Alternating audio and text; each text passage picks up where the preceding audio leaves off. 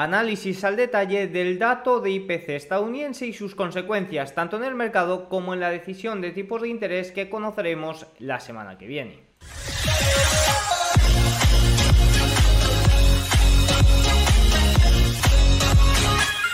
Muy buenas a todos y bienvenidos un día más al canal. Hoy es jueves 13 de septiembre de 2023 y en este momento son las 21.31 hora española, 15.31 horario ET. El día de hoy ha sido muy importante por eso, por el dato de IPC estadounidense y más importante aún sabiendo que tenemos el dato de, o sea, el dato, la decisión de tipos de interés de la Reserva Federal la semana que viene. En este momento los tipos de interés estadounidenses están en el 4,25-4,5%. En Estados Unidos hay un rango de 25 puntos básicos. Eh, se espera, o eh, de momento, se espera que los tipos no aumenten la semana que viene al rango del 5,5-5,75%. Pero bueno, eh, detrás de ello está el dato de IPC de hoy, que lo veremos al detalle. Ha habido datos positivos para esta decisión y ha habido datos que no concuerdan mucho con esta decisión. Evidentemente, el dato general de IPC subyacente intermensual, que era lo que más estaban pendientes las casas de análisis, ha salido por encima de lo esperado, pero también ha habido otros datos que nos muestran que quizás la, inflación sí que está eh, enfriándose como les gustaría a los eh, funcionarios de la Reserva Federal. Lo veremos todo al detalle. También hemos conocido el dato de Producto Interior Bruto intermensual de Reino Unido, que no ha sido un muy buen dato, y también seguiremos comentando algunos de los riesgos que más ven por parte de los gestores en la encuesta eh, que nos proporciona Bank of America. Así que nada, dicho esto, vamos con lo más importante del día. Antes de ir con el vídeo, agradecer al patrocinador de esta semana, tanto del boletín de Market como una mención especial en el canal de YouTube. Ya sabéis que la newsletter está patrocinada, por lo que os agradecería que eh, os interese o no, echarais un vistazo al patrocinador, no lo paséis y si podéis pinchar, pues se agradece mucho, ya que, bueno, pues al final eh, ayudan a que The Market Eye pueda seguir existiendo, al igual que este canal de YouTube. Bueno, el patrocinador de esta semana es Omar Omar. Eh, escribe una newsletter especializada en Bitcoin. Ahí os mostrará gráficos, eh, gráficos on-chain, análisis y un poco la situación en Bitcoin, que yo no la toco tan en profundidad. Sí que es cierto que me gusta el mundillo de las criptomonedas, soy inversor de criptomonedas y las he, mm, las he las he estudiado y bueno, pues cuando sucede algo interesante sí que lo comento, pero más allá de eso no entro en profundidad o no tengo unos, eh, unos medios, unas... Em, no tengo tanta información de las criptomonedas como por ejemplo los mercados tradicionales, que es eh, lo que manejo. Así que nada, si os interesa os dejo abajo en la cajetilla el link para que podáis suscribiros. Muchas gracias.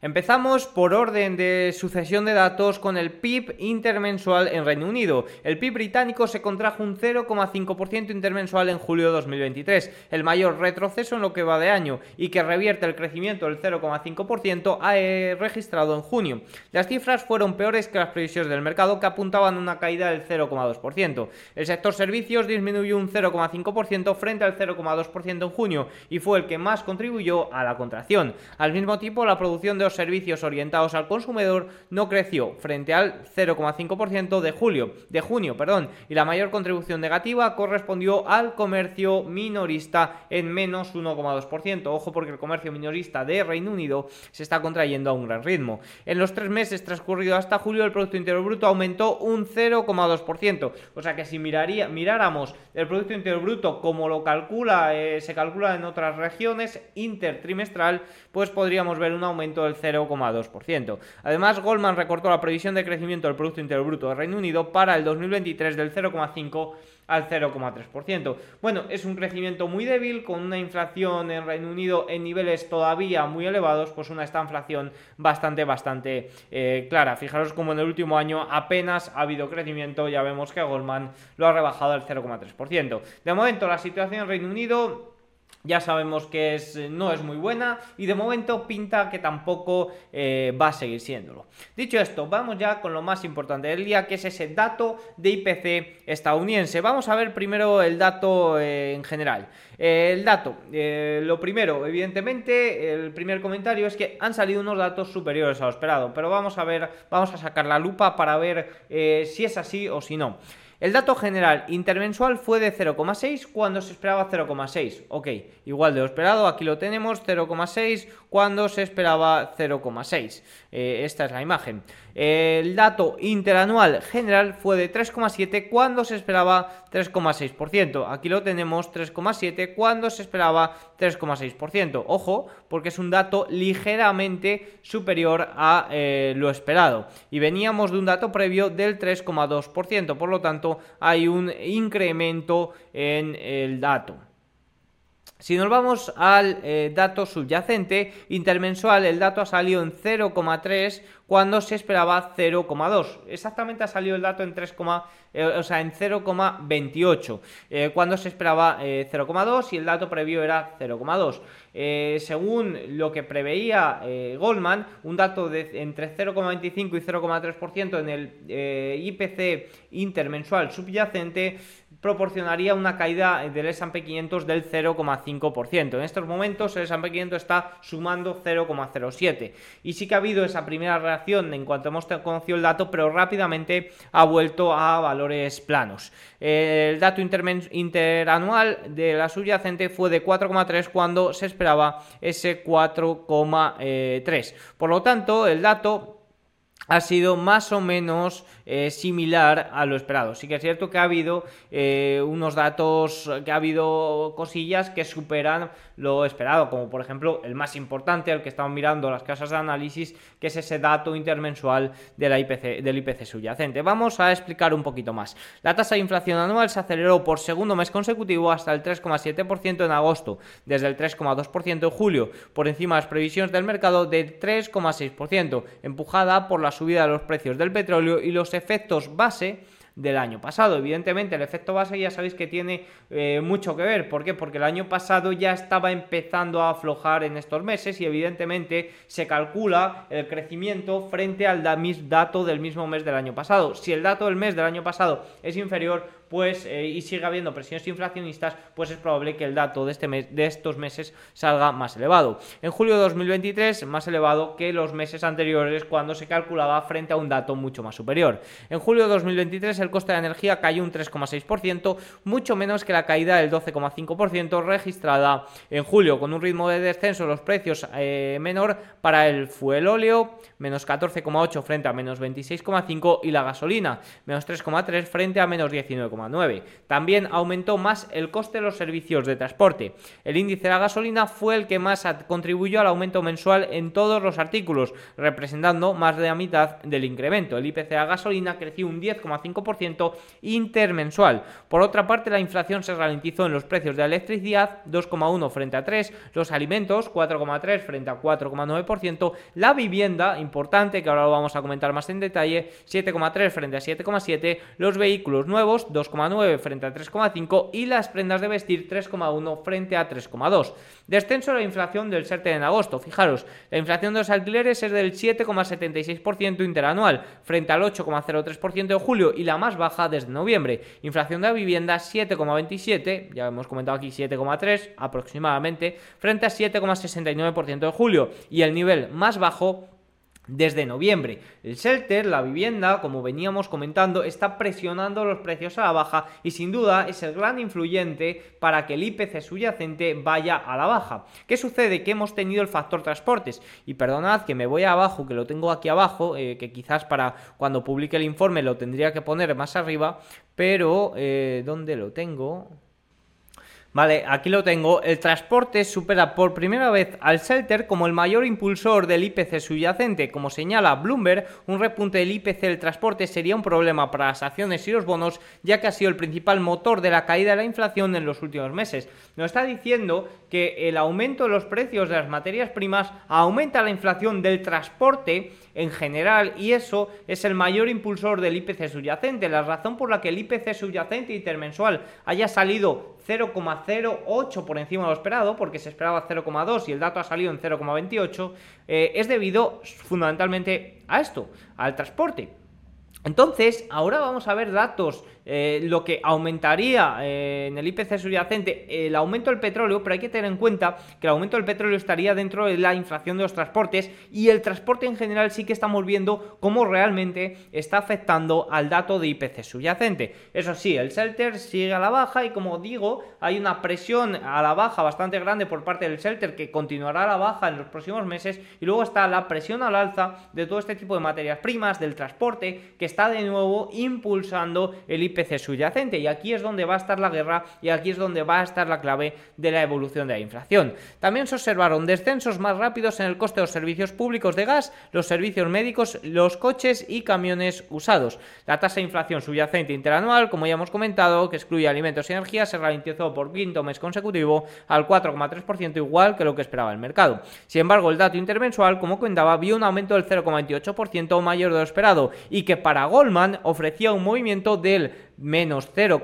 del 0,5% a la baja en el S&P 500. ¿Qué pasa? Que durante buena parte de este, del día de hoy no hemos visto ese movimiento. Sí que es cierto que de primeras ha habido un movimiento, sobre todo en los futuros de S&P 500 a la baja, pero ni mucho menos ha llegado a ese 0,5% que tendría que plantar a S&P 500 por debajo de los 4.440 puntos y no lo ha hecho. Por lo tanto, quizás el dato es que no ha sido tan malo como eh, o, ha superado tanto como se esperaba. Fijaros lo que dice Timiraos.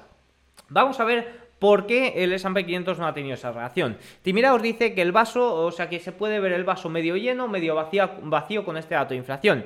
El vaso medio lleno de este informe de inflación es que cualquiera de los tres últimos meses de inflación subyacente han sido las lecturas más suaves desde septiembre de 2021, por lo que unos datos de inflación subyacente menores desde septiembre de 2021, sin duda, es una buena noticia. La visión del vaso medio vacío es que el IPC subyacente de agosto no fue tan bajo como los dos últimos y se situó ligeramente por encima de las expectativas. Y ahora también he escuchado a algún analista decir, ok, la clave aquí está para ver cuál es la excepción, agosto o junio y julio. Es decir, hemos tenido junio y julio de datos de IPC subyacente intermensuales a la baja y hemos tenido el dato de IPC eh, subyacente en agosto que ha superado las expectativas. ¿Cuál es? Eh, ¿Cuál es el bueno? ¿Cuál es la excepción? Eso es un poco la pregunta que se plantea y, quizás el dato que no ha gustado tanto a eh, los analistas.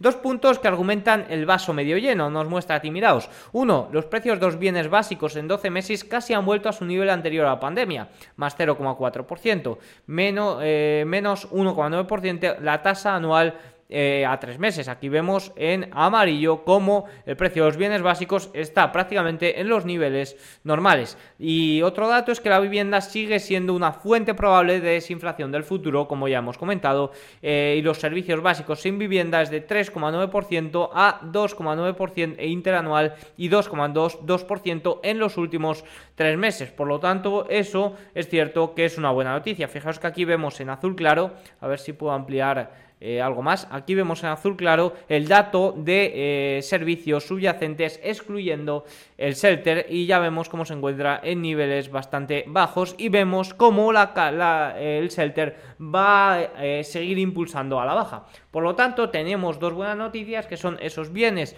básicos y es ese shelter que va a seguir a la baja y tenemos como dato menos, menos bueno, vamos a decir, esa inflación del transporte. ¿Cómo se lo ha tomado el mercado en función o eh, sí, en función de la subida de tipos o de la decisión de tipos de interés que habrá la semana que viene? En definitiva, pocos cambios para las expectativas. El tipo terminal de la Fed se mantiene prácticamente sin cambios en el 5,62% y el mercado sigue esperando que la Fed haga una pausa cuando se reanude la próxima semana con una probabilidad del 90%, manteniendo los tipos en el 5,25-5,5%. Fijaros, esto es en directo, cargo. Las probabilidades de subidas de tipos en este momento son de tan solo un 3% en septiembre y de, eh, de un 37,5% en noviembre y de un 39,6% en diciembre. Por lo tanto, en septiembre, para la semana que viene, parece que hay que esperar una eh, pausa en la subida de tipos, una nueva pausa en la subida de tipos. Por cierto, a todo esto, vamos a ver, vamos a entrar en esa parte de transporte y en esa parte de cómo puede afectar el aumento del precio del petróleo en el transporte, que evidentemente tiene una gran pata. Fijaros, según Morgan Stanley, un aumento del 10% en los precios del petróleo añade 35 puntos básicos al IPC general durante tres meses, pero solo 3 puntos básicos al IPC subyacente, es decir, 0,03 al alza en el IPC subyacente si el precio del petróleo eh, se mantiene un 10% por encima de lo que eh, correspondía que, eh, que, estuviera y un 0,35% en el IPC general si el, si el petróleo se mantiene pues en este rango de los 100 dólares durante eh, tres meses. Los precios más altos de la energía deben mantenerse durante algún tiempo para tener un efecto mayor y más duradero en, el, en los datos de eh, IPC. Fijaos como cuando hay cero, eh, cuando estos son los meses, cuando lleva nada, menos de un mes, pues el efecto es bastante mínimo, 0,02 eh, cuando lleva dos meses 0,05 y cuando lleva tres meses ya se empieza a normalizar la situación y cae a 0,03 en la IPC subyacente, pero en el IPC general sí que es cierto que tiene mayor peso según Morgan Stanley. Así que nada, dicho esto, un dato de inflación mixto que no ha cambiado mucho ni el rendimiento de los bonos a 10 años, que sí que es cierto que han tenido un repunte en cuanto se ha conocido el dato, pero finalmente han acabado a la baja y el S&P 500 también prácticamente plano. No han tenido mucho efecto. Veremos mañana, el día posterior a este dato de IPC, a ver la reacción del mercado. Lo que sí que hay que tener claro es que el dato por lo menos el titular ha sido ha superado las estimaciones, por lo menos el titular de lo que miraban las casas de análisis. Por lo tanto, eso hay que tenerlo en cuenta a la hora de ver posibles movimientos o, si mañana vemos una caída nueva, una nueva caída del mercado, pues quizás eso tiene que ver. Eh, que el dato, el titular haya sido, haya superado las estimaciones, más allá de que por detrás de la manta haya este tipo de, eh, bueno, de distintas visiones. Hay visiones, se puede tomar como positivo, se puede tomar también como eh, negativo. Lo cierto es que el dato ha superado las estimaciones, pero lo cierto también es que el dato, por ejemplo, eh, está muy influenciado por la vivienda que va a tirar a la baja o va a impulsar a la baja en las próximas eh, los próximos datos. Bueno, continuamos con los datos más importantes y luego si eso en el cierre de sesión, en los gráficos ya haremos algún comentario más. Inventarios de petróleo aumentaron en 3.954 millones de barriles en la última semana que finalizó el 8 de septiembre, frente a las expectativas del mercado de un descenso de 1.912 millones, según mostraron los datos del informe de petróleo de la EIA. Por lo tanto, bueno, ha sido un dato que ha sorprendido al alza y esto en los inventarios y esto ha hecho caer el petróleo eh, durante el día de hoy, pero ahora está prácticamente plano. Sí que es cierto que se dio la vuelta después de que estuviera subiendo un 0,5%. Continuamos con los riesgos de los gestores encuestados por Bank of America. Ya sabéis, ya os comenté en el día de ayer que comenté algunos puntos de la encuesta de Bank of America, sobre todo los más relevantes, esos de evitar China y demás, pero también hay otros gráficos que me parecen muy importantes de comentar. Uno, los mayores riesgos que ven los gestores en el mes de septiembre son la alta inflación inflación con un 40% y la alta inflación que mantenga los tipos de interés con posturas más agresivas durante más tiempo. Estoy de acuerdo con ellos. Creo que el mayor riesgo es que se prolongue esta situación de no recesión. Es decir, que los tipos se mantengan altos por más tiempo porque, eh, eh, seamos sinceros, o sea, con el dato de IPC del día de, de hoy, no pueden subir más los tipos porque la cosa ya está muy justa, pero es para mantener los tipos elevados por más tiempo, porque el dato subyacente ha superado las estimaciones, se esperaba un dato de 0,2 y ha salido 0,28, por lo tanto ha superado las estimaciones del crecimiento intermensual. Tenemos ahí el transporte de nuevo que se está reactivando, por lo tanto los tipos altos por más tiempo de momento es algo que puede ser considerado como el mayor riesgo. A más tiempo los tipos de interés estén elevados, mayores eh, probabilidades de que haya un evento crediticio, como por ejemplo lo hubo en marzo con esa crisis bancaria regional. Agravamiento de la geopolítica, mucho más abajo de un 14%, evento crediticio sistémico, 13%, crisis crediticia bancaria y recesión global, 13%, burbuja de inteligencia artificial, 10%, y colapso del mercado inmobiliario China lo dan un riesgo del 8%. El 74 84% de los gestores espera una recesión leve o que incluso no haya recesión. Esto coincide con el pensamiento de la mayoría de periódicos, ya que la mayoría de artículos publicados en este momento son sobre soft landing. Nadie está pensando en que haya un hard landing en este momento y eso puede ser peligroso simplemente por la ley de sentimiento contrario. Como ya he comentado en varias ocasiones en este canal, eh, en caso de que los indicadores económicos empiecen a fallar de forma ordenada, pues sí que puede haber ese soft landing ya que eh, la Reserva Federal también actuará de forma ordenada. El problema es como haya un shock, como haya un problema mayor en el consumidor, como los indicadores empiecen a fallar de repente, venga pánico, la Reserva Federal tenga que actuar como siempre de forma tardía y ahí es cuando el mercado cae en ascensor simplemente por el pánico y el miedo a no saber qué va a suceder de los inversores. La inflación persistente y los bancos centrales con posturas más agresivas siguen siendo vistos como el mayor riesgo a la baja. En segundo lugar, un, evento crediticio... Vale, eh, esto es lo mismo. Vale, Nada, aquí me he columpiado yo, pero muchísimo. Nada, para adelante. Eh, una respuesta también que me he encontrado y que me ha parecido muy interesante es que si la Reserva Federal deja de subir tipos la semana que viene, como parece que puede ser, veremos si es el final o no. De momento, las probabilidades de subida de tipos nos están diciendo que ya es el final de tipos, que la última subida fue la última. Bueno, pues a partir de cuando se dejan de subir los tipos de interés ¿Cuándo llega realmente la recesión? Bueno, pues fijaros, el gráfico siguiente se muestra el tipo de los fondos federales y el tiempo medido en meses transcurrido desde la última de una serie de subidas de tipos que precedió a cada recesión desde 1981. El retraso medio desde la última subida de tipos y la recesión ha sido de 11 meses. La última subida de la Fed fue en julio de 2023, suponiendo que esta fuera la última subida de tipos de la Fed, en este ciclo es posible que no se produzca una recesión hasta junio de 2024. Por lo tanto, estábamos constantemente buscando cuándo va a haber la recesión cuando no teníamos este dato en cuenta. Y es que no se habían todavía parado de subir los tipos de interés y generalmente las recesiones vienen unos meses, eh, fijaos como aquí fueron 15, aquí fueron 6, aquí fueron 8, aquí fueron 15, aquí fueron 10, unos meses posteriores a la pausa de la subida de tipos que, suponiendo que no haya más subidas de tipos, fue en julio de 2023. Dicho esto, vamos con los gráficos más importantes del día. El rendimiento de las letras del Tesoro a seis meses es ahora superior al rendimiento de los beneficios del S&P 500 por el mayor margen desde la burbuja de las .com. Pues evidentemente esto es una competencia de inversión a la renta variable bastante, bastante grande. Alemania, donde el número de insolvencias empresariales está aumentando considerablemente. En junio quebraron 1.548 empresas, un 36% más interanual. En el primer trimestre de 2023, los tribunales de distrito alemán, alemanes notificaron 8.571 insolvencias empresariales. Esto supone un 20,5% más que en el primer trimestre de 2022. Y vemos cómo está al mayor ritmo desde la eh, pandemia. Por lo tanto, tampoco es un dato muy, muy relevante, como por ejemplo en Estados Unidos, que las quiebras sí que están al, mismo nivel que en la pandemia y llegando a ritmos del año 2010. Pero evidentemente la situación que está viviendo Alemania pues va a afectar a las compañías. El tipo medio de las hipotecas estadounidenses a 30 años subió al 7,27% la semana pasada y se mantiene en máximos de 22 años. Por lo tanto, se mantiene en estos niveles al igual que... Eh, la pedida de hipotecas. Mira, este es el gráfico que estaba buscando antes. Tras un récord de 25 meses consecutivos, el crecimiento salarial real negativo,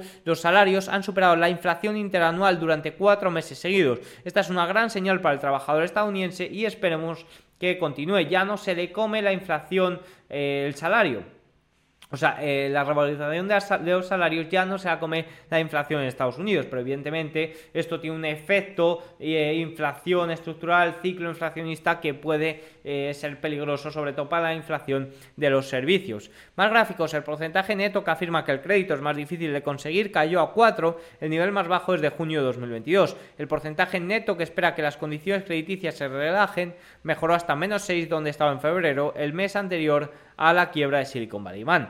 La media de los ingresos reales de los hogares cayó un 2,3% hasta 74.580 dólares en 2022, la mayor caída desde 2000 10. La cuota del dólar en los pagos SWIFT es la más alta, 46% de los últimos 10 años. Fijaros aquí como lo vemos frente al euro y también frente al yen japonés. Más gráficos relacionados con los mercados, quitando los 20 principales valores del boom de inteligencia artificial, eh, el S&P 500 apenas subiría un 2,8%.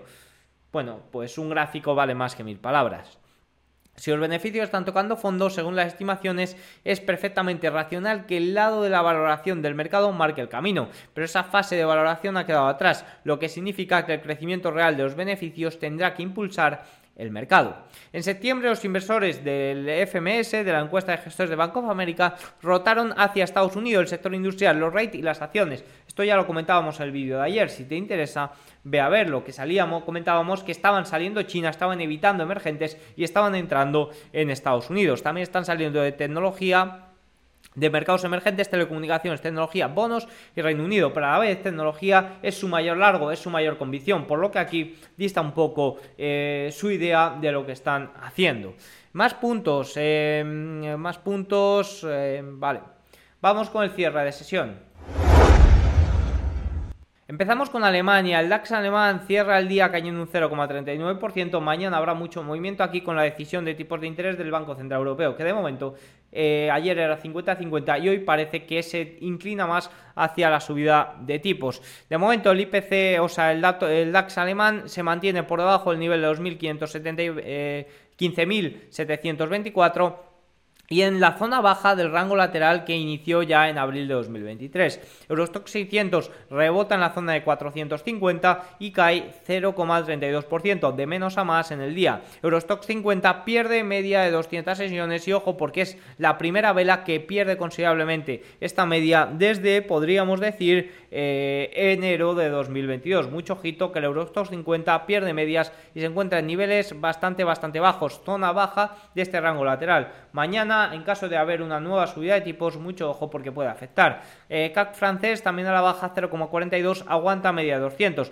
Reino Unido, único valor o único índice europeo hoy positivo, 0,87%, después de conocer esos débiles datos de Producto Interior Bruto. Quizás eso es porque esperan mayores estímulos, no lo sé, pero la verdad que la situación en Reino Unido no es nada halagüeña. IBEX 35 cae un 0,33% después de que hubiera presentado eh, datos, resultados eh, Inditex, que por cierto parece que eh, ha corregido en el día de hoy un 0,47%, pero los resultados han sido bastante, bastante buenos pese a eh, la reacción del mercado. Fijaros, en ingresos ha sorprendido un 2% al alza y en beneficios por acción ha sorprendido un 7,39% al alza. Eh, ingresos 9,24 billones, y es frente a una estimación de 9,53 y informado ha informado 0,4 beneficios por 0,43 beneficios por acción frente a la estimación de 0,4. Por lo tanto, de ahí quizás el movimiento del IBEX que finalmente ha cerrado a la baja,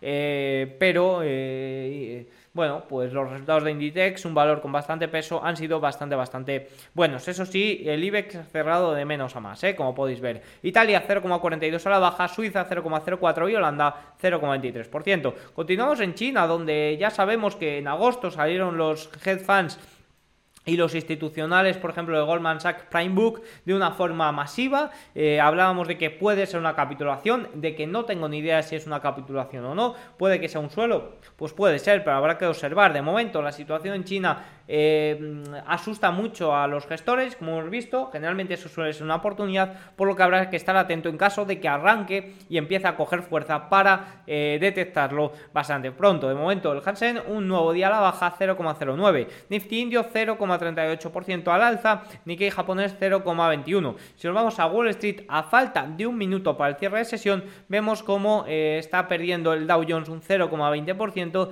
SPX un 0,12% arriba, 0,33% arriba, Composite 0,26% y Russell 2000 hoy vuelve a haber diferencia entre el Nasdaq y el Russell 2000 que amaga con perder la zona de 200. Vuelve a abrirse ese diferencial Nasdaq Russell 2000 que estaba en máximos históricos y en niveles eh, superiores a los de la burbuja.com. Y esto se dice y parece muy peligroso, pero bueno, hay que ser conscientes que el desarrollo, influencia para nuestra vida que tienen los valores del Nasdaq en este momento no es ni comparable con lo que tenían en el año 2000. Por capitalización vemos como evidentemente vemos las megacaps de nuevo hoy liderando y vemos las nano, mid y small hoy un nuevo día de nuevo a la baja. Por sectores vemos como las utilities es lo más positivo del día, real estate lo que más perjudicado está siendo, energía industrial, basic materials también, débiles datos de financiero, tecnológico, defensivo, sector cíclico y consumo de eh, servicios. En general día bastante bastante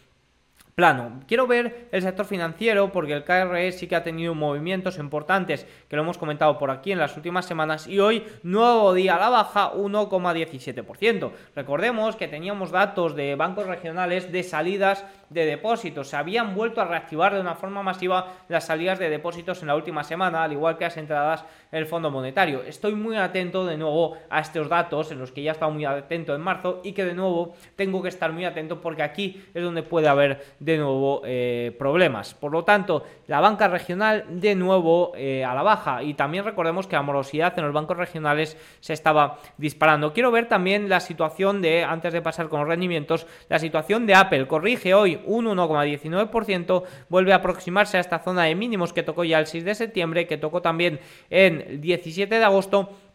Y quiero que veáis un gráfico que me parece muy relevante, que es la diferencia o cómo van ligados. A ver dónde lo tengo. Quiero que veáis este gráfico que me parece muy relevante de cómo el, de cómo el Nasdaq hacía lo exactamente lo mismo que Apple y en este momento estamos viendo, sí que es cierto, una gran divergencia. Finalmente siempre acaba el Nasdaq siguiendo a Apple, por lo que eh, vamos a ver, porque también eh, tenemos alguna situación como por ejemplo aquí en julio que empezó a caer el Nasdaq y luego empezó a caer Apple, estaba mucho más extendido. Veremos a ver, generalmente Apple es el valor con mayor peso en el Nasdaq y al final se tienden a unir un poquito simplemente ya que Apple arrastra al resto del mercado. Habrá que ver si esto es al alza o si es a la baja, pero sin duda me ha parecido curioso en el día de hoy. Continuamos con, eh, antes de pasar ya a comentar eh, situaciones y demás, vamos con los rendimientos que en el día de hoy han caído un 0,65%. Fijaos que tras conocer es justo el dato de IPC, eh, ese IPC subyacente intermensual superior a lo esperado,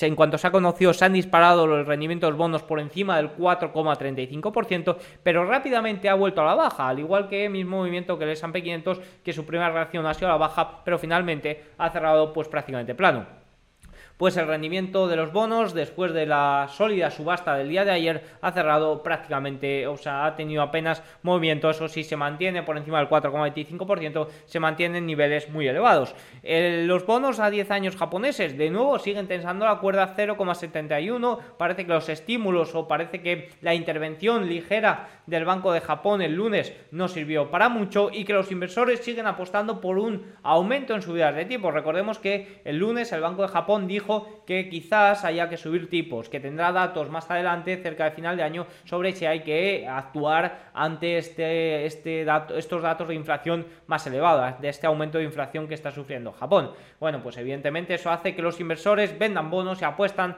apuesten a que los tipos de interés van a subir. Eso es un poco lo que están haciendo y esto tensiona sobre todo eh, la renta variable también americana porque los japoneses son los mayores tenedores de los mayores extranjeros tenedores de deuda americana y evidentemente están viendo en su país unos tipos, eh, o sea, un rendimiento de los bonos a 10 años que no habían visto desde el año 2014. El VIX cierra por debajo de los 14 de nuevo, un gran repunte a la baja. West Texas prácticamente plano como hemos comentado antes. Respecto al oro, 0,25 a la baja, sigue un poco haciendo pues lo contrario a lo que hace eh, correlación inversa a lo que hace el dólar. El índice dólar que ya comentábamos la zona 104 como muy interesante, muy importante, de momento se mantiene por encima. En el par dólar euro también de nuevo al alza. El dólar veremos mañana con ese aumento de tipos que parece que puede haber por parte del Banco Central Europeo, como eso debería fortalecer al euro si impulsa al euro. Por lo demás, el resto de la curva prácticamente a la baja en el día de hoy, de más a menos en función de la duración. Si nos vamos ya por último a ver los market leader, Apple que ya hemos visto corregir 1,19%, perdiendo niveles importantes y cayendo a los mínimos de las últimas semanas. De momento se mantiene Apple generalmente tras presentar los nuevos eh, productos, cuando se produce el, Apple Event este, pues se le suele caer. Vamos a ver si en los próximos días tenemos más datos sobre la primera los primeros indicios de la demanda de estos nuevos productos y si pueden impulsar al valor. Microsoft un 1,26% al alza, corrigiendo o eh, recuperando la caída de ayer. Amazon, más que recuperando la caída de ayer, nuevos máximos desde agosto del año 2022. Sigue su escalada. Amazon crea una de las FANG más retardadas. Nvidia en el día de hoy sube un 1,4%. Eso sí, recupera la media de 50 de una forma bastante ligera. Google 1,06%, también cerquita de esos máximos desde eh, marzo de 2022 en los que se encuentra. Meta 1,12%, también era una de las FANGs más retrasadas eh, con respecto pues, a Apple, Microsoft o incluso Nvidia más relacionadas con la inteligencia artificial. Meta proporcionó el otro día que iba, dijo que iba a sacar un nuevo producto de inteligencia artificial y demás. De momento parece que está sentando bien, aunque sin mucha fuerza. Y Tesla 1,42%, de momento aguanta esa zona de los 266. Nada, Dicho esto, para mañana muy importante la decisión de tipos del Banco Central Europeo, también tendremos eh, peticiones de subsidios estadounidenses y demás, pero sobre todo el foco estará a media tarde ahí con a media tarde española con esa decisión de tipos del Banco Central Europeo. Las probabilidades ahora son de un 65%. Eh. Los mercados monetarios ven un 75% de probabilidades de que mañana haya una subida de tipos por parte del Banco Central Europeo eh, de 25 puntos básicos. Lo estaré comentando en directo o previo, no antes del directo, estaré dando mi opinión en el canal de Héctor Chamizo, así que si os interesa por ahí estaré. Así que nada, dicho esto, tienen eh, todos los datos, espero que les haya gustado el vídeo, si es así, hacedmelo saber con un like, un comentario y nos vemos mañana. Chao.